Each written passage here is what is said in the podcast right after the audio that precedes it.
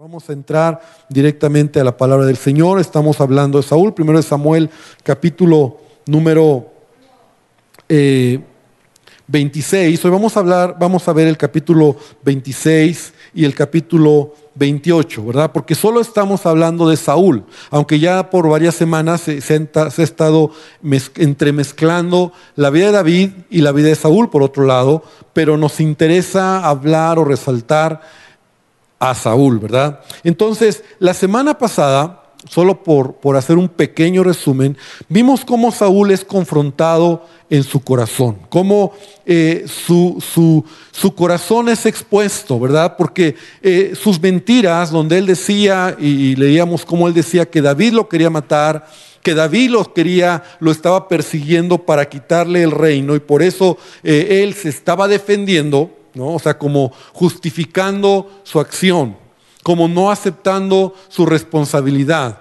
Entonces vimos cómo en esta región de Engadi, donde David está escondido en una cueva, eh, Saúl llega a ese mismo lugar y ahí David eh, tiene la oportunidad de cortar una parte del manto de, Saúl y, y, le muestra, ¿verdad? Y le dice, Saúl, mira lo que pude haber hecho, yo pude haberte matado, pero no lo hice porque yo no tengo problema contigo. Le estaba diciendo a Saúl, tú eres el que, el que me quieres matar, yo no tengo un problema contra ti. Entonces públicamente le expresa, y quiero leer eh, unos versículos de lo que ya veíamos, dice, ¿por qué oye las palabras de los que dicen, mira que David procura tu mal? O sea, le está diciendo a Saúl, ¿por qué tú estás oyendo a la gente? Que dice que yo te quiero hacer daño. Hoy Dios te puso en mis manos y mi gente me dijo que te matase, pero no lo hice, porque yo no voy a extender mi mano contra el ungido de Jehová. Ve que no hay mal ni traición en mi mano, pero tú andas a la casa de mi vida para quitármela. Entonces después de esa manera en como David lo expone, terminamos viendo cómo David, perdón, cómo Saúl Incluso le dice a David, hijo mío, perdóname por lo que te he hecho. Ahora me doy cuenta de, la maldad. Y, la verdad es que aquí la pregunta sería, ¿realmente Saúl estaba diciendo la verdad? ¿Realmente Saúl iba a cumplir lo que le está prometiendo? Porque aún le dice, ya no te voy a seguir. Me voy de regreso, ¿verdad? A donde él estaba viviendo y ya no te voy a seguir. Pero la verdad es que Saúl no estaba verdaderamente arrepentido. Es decir, ¿qué quiero decir con esto? Saúl actuó así porque fue expuesto su corazón ante todos. Y esto es algo que, que muchas veces sucede en la vida del hombre. Es decir, muchas veces Dios se va a encargar de exponer nuestro pecado porque nos ama. O sea, lo que Dios está haciendo con Saúl es exponer su corazón. Veíamos que era una oportunidad de Dios para Saúl. Pero Saúl, en lugar de arrepentirse genuinamente, solamente es una solamente es un juego de palabras muy superficial. Y como te decía, muchas veces hay personas que son expuestos en su pecado. Es decir, como se diría vulgarmente, los cachan eh, con las manos, ¿verdad? Como dice el dicho, con las manos en la masa, ¿verdad? O sea, se dan, se evidencia, ¿verdad? Lo que están haciendo, se sabe, es algo vergonzoso a lo mejor, es algo que, lo tenían en oculto. Y muchas veces la gente, eh, hombres y mujeres, cuando pasa esto, y como pastor lo he visto muchas veces, incluso a veces dicen, no, es que yo no lo hice, es que no es cierto, pero cuando ya no les queda de otra, cuando ya hay elementos, ¿no? Cuando hay pruebas. Entonces esas personas muchas veces no les queda de otra más que decir, sí, la verdad es que lo hice. Hay mucha gente que incluso llora. Pero la verdad es que muchos, no no puedo decir que todos, pero el punto es que están apenados por haber sido expuestos. O sea, e, e, en el fondo ya no les queda de otra y bueno, sí, cierto, sí lo hice, no, pues sí, la verdad. Y es lo que le está pasando a Saúl. O sea, Saúl está actuando de esa manera porque Saúl no le queda de otra. O sea, es evidente que David no lo quiere matar, si no ya lo hubiera matado. Entonces Saúl dice, no, pues sí, cierto, pero en el fondo él no quiere cambiar. Y esto nos enseña a nosotros, ¿verdad? Cómo, cómo eh, a veces así actuamos como personas. O sea, gente que es expuesta en su pecado, que no les queda de otra, pero en el fondo no cambian. Ahora, una de las marcas, y esto es importante entender, una de las marcas de un falso arrepentimiento es cuando esa persona quiere soluciones rápidas. Y lo voy a repetir. Cuando alguien realmente, más bien, cuando alguien no está arrepentido de corazón, lo que quiere es soluciones rápidas. O sea, no está dispuesto a tratar con su pecado. Y, Saúl así era. ¿Te acuerdas cuando, mira, cuando Saúl pecó, eh, estamos leyendo eh, antes, ¿verdad? Cuando él pecó contra Dios, cuando desobedece las instrucciones de Samuel, que le dice que destruya a Malek y que, y que destruya todo, y Saúl desobedece y llega Samuel, y aún Samuel está diciendo, ¿verdad? Que que, Dios ya le había quitado el reino, que su pecado era como pecado de adivinación. O sea, es el momento más, más fuerte para Saúl, en donde Saúl de verdad debió de haberse arrepentido. Pero mira lo que, vamos a recordar lo que dice la escritura. Cuando aún Samuel se va y dice que Saúl lo toma del manto, ¿verdad? Y se rompe el manto de, de, Samuel. Y Samuel voltea y le dice, eso es lo que Dios hará contigo, ¿verdad? Te ha quitado el reino y se lo ha entregado a otro hombre. Samuel, Saúl sabe lo que ha hecho, pero es increíble cómo ahí en 1 Samuel capítulo 15, versículo 30, dice que Saúl le imploró a Samuel y le dice, sé que he pecado pero al menos te ruego que me honres ante los ancianos de mi pueblo y ante Israel al volver conmigo para que adore al Señor, al Señor tu Dios. O sea, ve la actitud de Saúl, o sea, sí, sí pequé, o sea, sí pequé, sí, no, sí, no, sí, pero oye, un favor. Llévame para que, ayúdame para que no me vea mal ante los ancianos y ante la gente que está conmigo.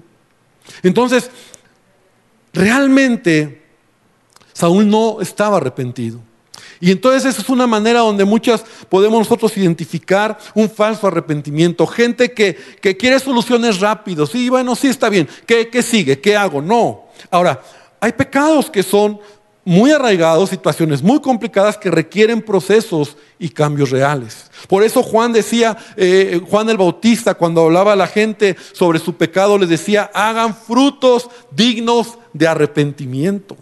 O sea, muestra con el proceso, con el tiempo, con tu comportamiento que realmente estás arrepentido. Pero Saúl no está arrepentido. Y Saúl entonces, regresando, ¿verdad? Dejó en paz a David momentáneamente. Tal vez pasaron algunas semanas, no nos dice la Biblia cuánto tiempo, algunos meses tal vez pasaron. David se está todavía huyendo, ¿verdad? Escondiéndose en diferentes regiones, en diferentes lugares. Y en el capítulo 26 dice que los de Sif le comunican a Saúl que David está escondido en una región donde ellos vivían. Y así lo dice, vinieron los cifeos a Saúl en Gaba, en Gaba diciendo, ¿no está David escondido en el collado de Aquila al oriente del desierto? ¿Y qué crees que pasó? Saúl fue tras David. Dice, y Saúl entonces se levantó y descendió al desierto de Sif, llevando consigo tres mil hombres escogidos de Israel para buscar a David en el desierto de Sif. O sea, otra vez, por segunda ocasión. Y ahí donde está, repite, segunda ocasión, ¿verdad? Por segunda ocasión, Saúl va tras David por segunda ocasión toma a tres mil hombres escogidos. Es decir, gente especial, ¿verdad? Para tomar a David. Tus palabras no habían valido. Lo que había dicho no era genuino. Y entonces David se entera que nuevamente Saúl viene tras él. Pobre David. Entonces David tiene que huir nuevamente, ¿no? Él, nuevamente tiene que eh, salir huyendo. Y así lo dice en el versículo 4 eh, dice, David por tanto envió espías y supo con certeza, porque a lo mejor todavía David no lo creía, ¿verdad? Es que Saúl te está persiguiendo, viene otra vez, no, no, lo puedo creer, si él ya lloró, si él ya me pidió perdón. Y entonces dice, me envió espías y supo con certeza que Saúl había venido, o sea, lo estaba buscando. Y entonces la historia es muy interesante, la voy a resumir por el tiempo, pero David se acerca a donde está Saúl. Saúl ya con todo este ejército, ¿verdad? Tres mil personas, tres mil eh, gente del ejército, su general, sus generales. Saúl está lanzando toda la artillería contra David.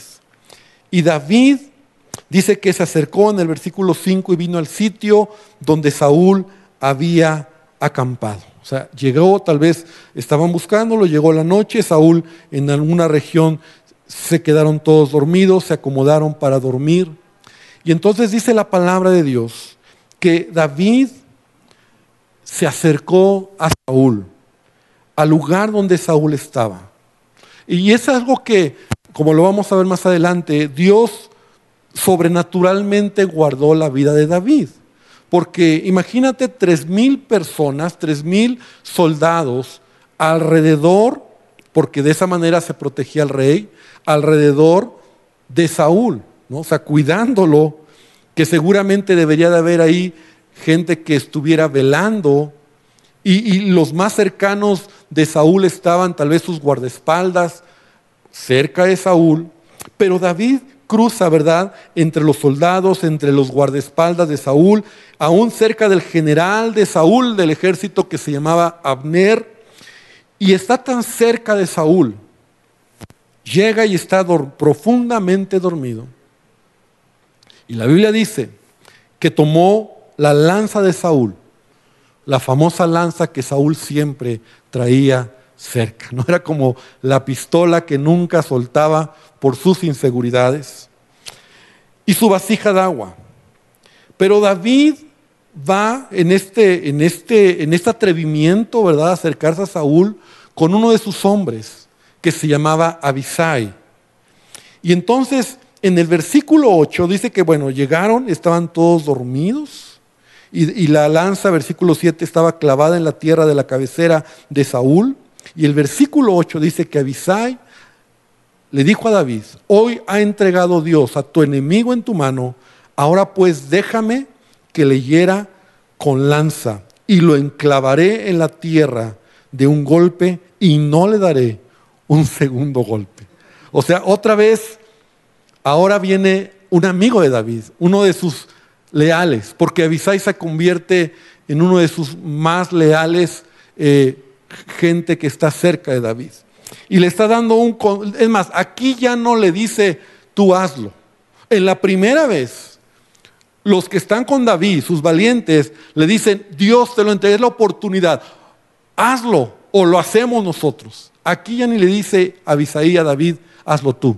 Él le dice, yo lo hago. O sea, dame chance. Con la misma espada, perdón, sí, con la misma lanza, perdón, que, que que está ahí. Yo se la clavo y le doy el golpe tan certero que lo mato. O sea, imagínate. Ahora, la verdad es que vamos a pensar aquí, ¿cómo luchó David con este sentimiento? Porque, porque es la segunda vez que David tiene a Saúl frente a él para quitarle la vida. y mira, David no era o sea, David era un hombre como tú y como yo, y seguramente sus sentimientos le decían a David, mátalo. Era el momento. Todos sus amigos, en este caso su amigo leal, Abisaí, le estaba gritando, yo lo mato. O sea, ante una situación donde David tiene la oportunidad, él pudo haber pensado y pudo haber dicho, es la oportunidad, Dios ya me dio la oportunidad, pero la respuesta de David es tremenda, en donde le dice a, Abisaí, dice, no le mates porque ¿quién extenderá su mano contra el ungido de Jehová y será, y será inocente? Y lo voy a repetir, no le mates, porque ¿quién extenderá su mano contra el ungido de Jehová y seré inocente. Y es lo mismo que David dice la primera vez, cuando estaban en Engadi, en esta cueva. Primero Samuel 24, 6 dice, y dijo a sus hombres, Jehová me guarde de hacer tal cosa contra mi Señor, el ungido de Jehová, que yo extienda mi mano contra él, porque es el ungido de Jehová. Qué tremenda prueba para David. Y yo quiero de aquí extraer, ¿verdad? Dos cosas muy importantes antes de seguir avanzando. Porque, en primer lugar, una de las mayores pruebas para reflejar el carácter de Cristo en nuestra vida es cuando tenemos la oportunidad, escucha bien, cuando tenemos la oportunidad de dañar al que nos ha hecho mal, cuando tenemos la oportunidad de vengarnos y decidimos pasarlo por alto. Y muchas veces yo lo he aprendido, lo he visto, ¿verdad? Dios lo va a permitir para probar nuestra madurez espiritual, nuestro carácter. Yo le llamo a eso una vida espiritual. O sea, cuando tú tienes la oportunidad, cuando tienes delante de ti aquel que dices es el momento. Nunca se me va a olvidar cuando yo trabajaba, yo les he platicado que he tenido un jefe, tenía un jefe que era de lo peor. Y él tenía una buena posición, él era subdirector en la empresa. Por lo tanto, pues su autoridad, su, responsabilidad y su relación con, con, gente era grande, porque él tenía que ver con otras áreas. Y nunca se me va a olvidar que en una ocasión, un joven, un joven, digamos como un, eh, alguien que, que era como un auxiliar, por llamarlo así, en la empresa, ¿no?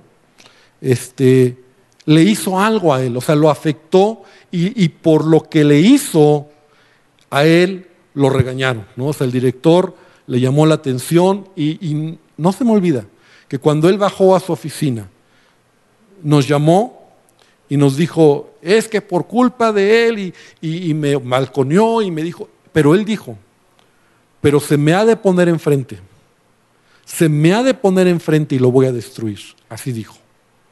Y yo me asusté, yo dije, wow, ¿y qué crees? Pasando los meses, se le las circunstancias se dieron que él tenía la autoridad para ayudarlo en una situación que él era vulnerable, esta persona, y yo pude ver cómo lo destruyó. O sea, hizo que lo corrieran. No se lo olvidó. Y eso para mí fue una lección. Y luego cuando yo estoy leyendo esto, es lo que David tiene. David tiene enfrente al que le está haciendo daño. David tiene al que, al que, al que lo quiere matar. Y, cuando Dios lo permite, no se nos olvide que es porque está probando nuestro carácter. Por favor, que no es porque, ah, lo tengo enfrente, lo voy a matar, lo voy a destruir. Mira, Jesús lo dijo. Y lo dijo de esta manera en Mateo 5:44. Pero yo os digo, amad a vuestros enemigos, bendecid a los que os maldicen, haced bien a los que os aborrecen y orad por los que os ultrajan y os persiguen para que seáis hijos de vuestro Padre que está en los cielos. Y eso es lo que Jesús nos enseña. Entonces el carácter de Cristo es cuando somos como Él, cuando nosotros, David está actuando como Jesús actuaría. Está perdonando a aquel que le ha hecho daño, que lo tiene corriendo en el desierto, huyendo, lejos de su patria, de sus padres, de su familia, de su propia casa, injustamente. Y, David está actuando correctamente. Entonces, también el apóstol Pablo dice en Colosenses 3:13, soportándoos unos a otros y perdonándoos unos a otros, y si alguno tuviere queja contra otro, de la manera que Cristo os perdonó, así también hacedlo vosotros. Entonces David, mira, esto es interesante, porque David es probado y pasa la prueba, y en dos ocasiones. Eso habla del carácter. Él estaba siendo preparado para para tomar una posición importante. No, no en balde, por eso es un hombre conforme al corazón de Dios. Si es porque era un adorador, si es porque era un hombre que amaba a Dios, estaba en la presencia de Dios, pero, pero actuaba como, como Dios le enseñaba. Entonces, primer punto es eso, ¿verdad? Que aprendemos de aquí. El carácter se va a reflejar o la madurez se va a mostrar cuando tienes frente a ti al que te ha hecho daño. Y tienes la oportunidad de destruirlo o de perdonarlo. Que sea lo segundo. Porque haciendo eso, nosotros estamos haciendo la voluntad de Dios. Ahora, otra manera de reflejar madurez, que también lo vemos en David, es cuando tus decisiones son basadas en principios y no emociones. Y esto lo he enseñado muchas veces, ¿verdad?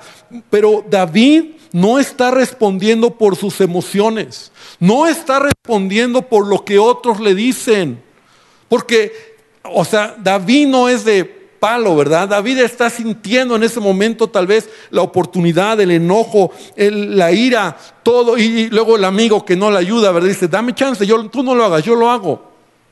Entonces, David está realmente actuando por principios. Ahora, ¿cuál es el principio que vamos a ver aquí? La realidad es que Saúl era el ungido de Jehová. Dos veces David lo dice. Y si dos veces David lo dice, ¿verdad? Es porque en otras palabras lo que él está diciendo, Dios lo puso, Dios lo va a quitar. Y la verdad es que Dios había puesto a Saúl. La verdad es que si era el ungido de Dios, si era el, el que Dios eligió para ser rey. Y David entiende ese principio por encima de sus emociones. Y aquí tenemos que entrar en un terreno de un principio que es el principio de autoridad. El principio de autoridad donde las autoridades han sido puestas por Dios, ¿verdad? Y si esa autoridad ha actuado mal, pastor, y si esa autoridad, ¿verdad? Ah, no, no es justa, ¿qué tengo que hacer? ¿Me desclavo? No. Los principios me enseñan honrar a la autoridad. Dice la palabra, honra a tu padre y a tu madre. Es que mi papá, tú no lo conoces, pastor. Honralo. Honralo. Ahora, ve cómo David lo está haciendo. David se hace a un lado. O sea, David no es tonto. O sea, David se hace a un lado, pero no deshonra la autoridad. Y ese es el punto, ¿verdad? Si mi vida corre peligro, tengo el derecho a lo mejor de salir corriendo, pero nunca deshonrar esa autoridad y menos matarla o destruirla con mis palabras. Y ese es un principio importante. Y, conocemos esta escritura, que, que, es muy interesante, que está en Romanos 13, 1 y 2. Dice, sométase toda persona a las autoridades superiores, porque no hay autoridad sino de parte de Dios. O sea, el que ha establecido autoridad en este mundo es Dios. Y las autoridades que hay, dice, por Dios han sido establecidas establecidas. De modo que quien se opone a la autoridad, a lo establecido por Dios resiste y los que resisten acarrean condenación para sí mismos. Ahora, esto me sorprende porque a lo mejor no me había caído tanto el 20, pero Pablo aquí en Romanos 13 se está refiriendo a las autoridades de gobierno, a las autoridades públicas. O sea, en el contexto tú puedes leer más abajo donde dice, no en vano llevan la espada y es el que ejecuta al que hace lo malo, ¿verdad? Eh, contra él hay consecuencias, pero él se está refiriendo más a la autoridad de gobierno. De hecho, hay otras versiones, la nueva traducción viviente y otras versiones que dicen a la autoridad del gobierno, a la autoridad que preside, a las autoridades públicas. Entonces, esto está más fuerte, porque si en estas autoridades que son de gobierno, que son públicas, que no, no necesariamente es como que Dios lo puso, sino Dios respalda esa autoridad, y a lo mejor ese sería un tema de, de discusión, pero vamos a verlo de esa manera, ¿cuánto más una autoridad que Dios ha puesto de manera expresa a través de Samuel? O sea, ¿cuánto más David tiene que reconocer que, que Saúl es el ungido de Jehová? Porque expresamente es una autoridad espiritual, es una autoridad que Dios ha puesto para guiar, dirigir el pueblo de Israel. Ahora, ¿puede un ungido de Jehová caminar en sentido contrario a lo que Dios dice? La respuesta es sí. O sea, sí. O sea, ¿puede un ungido pastor, un ungido de Jehová, un alguien que, que espiritualmente tiene una autoridad ir en contra de Dios? Claro, el claro ejemplo es Saúl. Es Saúl. Pero mira lo interesante, Dios va a tratar con esa persona. Y David lo está diciendo. Por favor, ahí mismo, en, en el capítulo número 26, en el versículo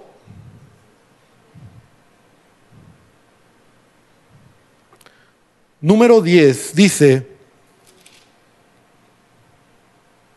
dice, dijo además David, vive Jehová, que si Jehová no lo hiriere o su día llegue para que muera o descendiendo a la batalla perezca. Te lo voy a leer en la versión nueva traducción viviente. Dice, seguro que el Señor herirá a Saúl algún día o morirá de viejo o en batalla. O sea, en otras palabras, David está diciendo, a mí no me toca actuar en contra de él. Es Dios quien lo va a hacer. Mi confianza está puesta en Dios. O sea, él no, él no, él no está diciendo, Señor, es que mira, es malo y mira, Señor, pues ¿cuándo vas a hacer descender fuego del cielo?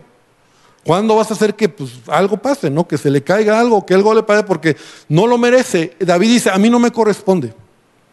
Puede ser que muera en batalla, puede ser que muera de viejo, ¿verdad? Pero el Señor va a encargarse. No es mi responsabilidad. Entonces, eso es interesante. veamos cómo David está actuando. Ahora, en todo esto, ¿verdad? Tenemos que avanzar. David solamente se lleva la vasija, como decía, la vasija de agua de Saúl y la lanza y su lanza. Y, y nadie despertó. Ahora, ¿por qué nadie despertó? La Biblia lo dice en el versículo 12 que Dios había actuado en ello. Y se llevó pues David la lanza y la vasija de agua de la cabecera de Saúl y se fueron. Y no hubo nadie que viese, ni entendiese, ni velase, pues todos dormían, porque un profundo sueño enviado de Jehová había caído sobre ellos. Mira lo que dice, un profundo sueño enviado de Jehová. O sea, Dios interviniendo de manera sobrenatural. Esto es algo que Dios, ahora, ¿por qué? Ya lo veíamos el propósito, por un lado, probar el corazón de David, traer madurez a su vida. Y la pasó, palomita. Pero por otro lado, nuevamente exponer el corazón de Saúl. Exponer otra vez el corazón de Saúl y exponer la maldad de todos los que estaban cerca de Saúl, que le aconsejaban, escucha bien, que era mejor matar Y esto es ya parte de la, de la espiral descendente de Saúl. Ya no solo es Saúl el que quiere matar a David, ahora tiene gente como él piensa, que entre ellos se están retroalimentando. Y esto es tan común en la vida, ¿verdad? Tú vas a encontrarte gente en el camino y te vas a acercar gente en el camino que piensa y es como tú. Así es. O sea, más bien preguntémonos, ¿verdad? ¿Quién está cerca de mí? Porque no puede ser que tú digas, ah, es que pastor, yo la gente chismosa se me acerca y, no sé por qué. No, pues a lo mejor porque tú eres igual que ellos. O sea, es que pastor, a, a mí llegan todos los que se quejan. Pues a lo mejor porque tú también eres como ellos. O sea, Saúl, ¿quién tiene cerca? Gente que quiere matar a David también. O sea, Saúl lo quiere hacer, y los que están cerca de él también lo quieren hacer. Entonces hacen equipo, ¿no? Entonces, y se retroalimenta, ¿no? Y, cada vez el odio crece. Y ese tipo de grupos permanecen o, continúan, ¿verdad? Porque se retroalimentan, ¿no? Porque está, están retroalimentando esa intención. Así que cuidemos con quien nos juntamos. Pero, pero entonces cuando David sale del campamento, ¿verdad? sale de este lugar, y nuevamente se pone lejos de Saúl y le grita a Saúl. Y por segunda ocasión le vuelve a decir lo que él quería hacer a David.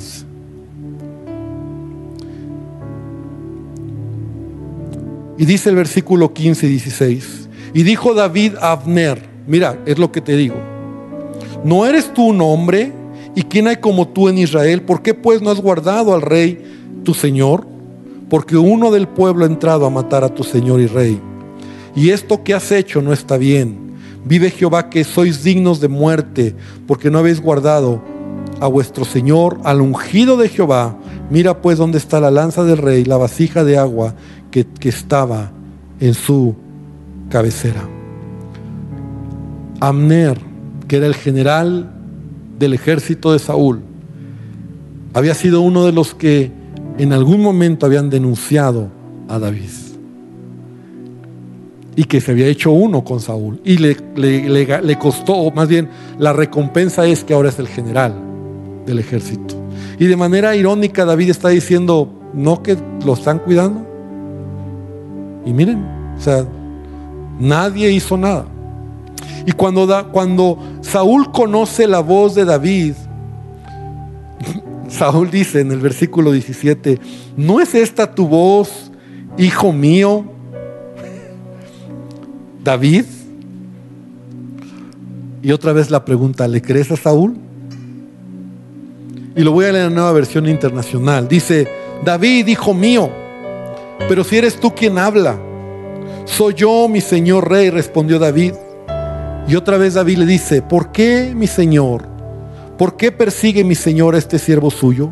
¿Qué le he hecho? ¿Qué delito he cometido?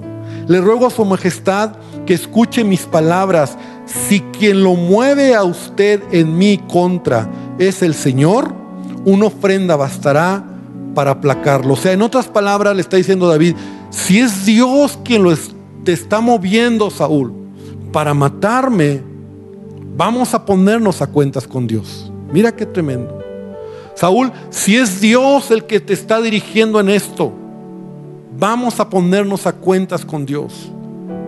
Pero dice, pero si son los hombres, los amigos de Saúl, los que ahora ya habían hecho equipito, ¿verdad? Para matar a David, que el Señor los maldiga.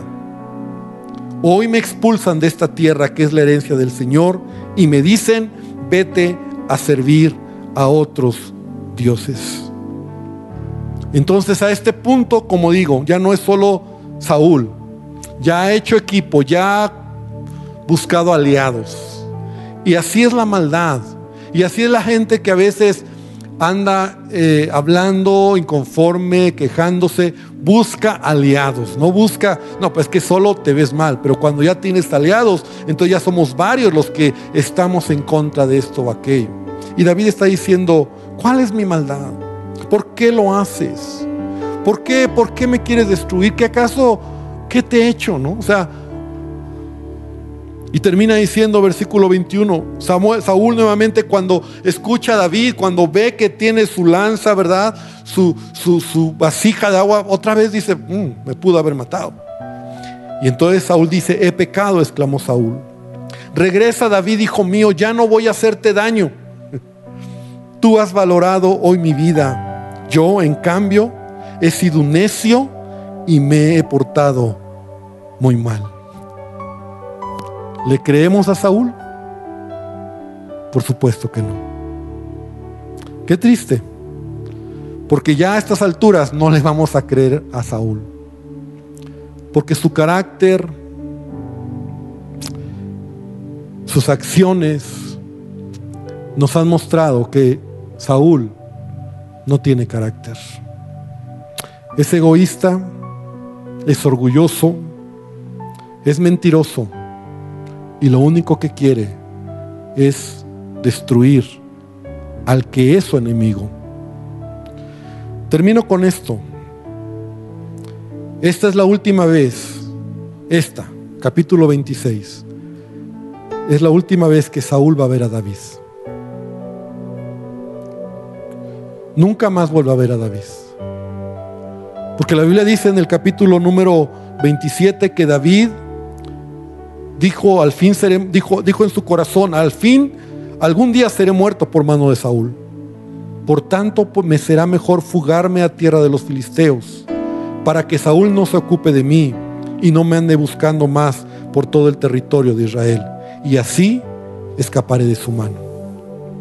Saúl tiene que salir huyendo, David tiene que salir huyendo a territorio de los filisteos. Y ese es otro tema, ¿verdad? Tú puedes leerlo terminando esto en tu Biblia. Pero nunca más vuelve a ver, a ver Saúl a David.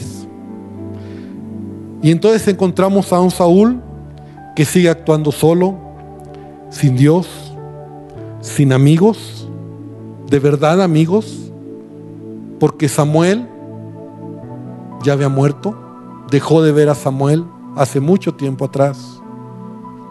Ahora deja de ver a su, amigo, a su amigo que era David, porque David sí fue amigo, sí fue leal a Saúl en lo que Saúl le pedía. Y entonces vemos a un Saúl solo. Y estando solo, esto lo va a llevar a la muerte. Estando solo. Estar solo es muy peligroso. Estar solo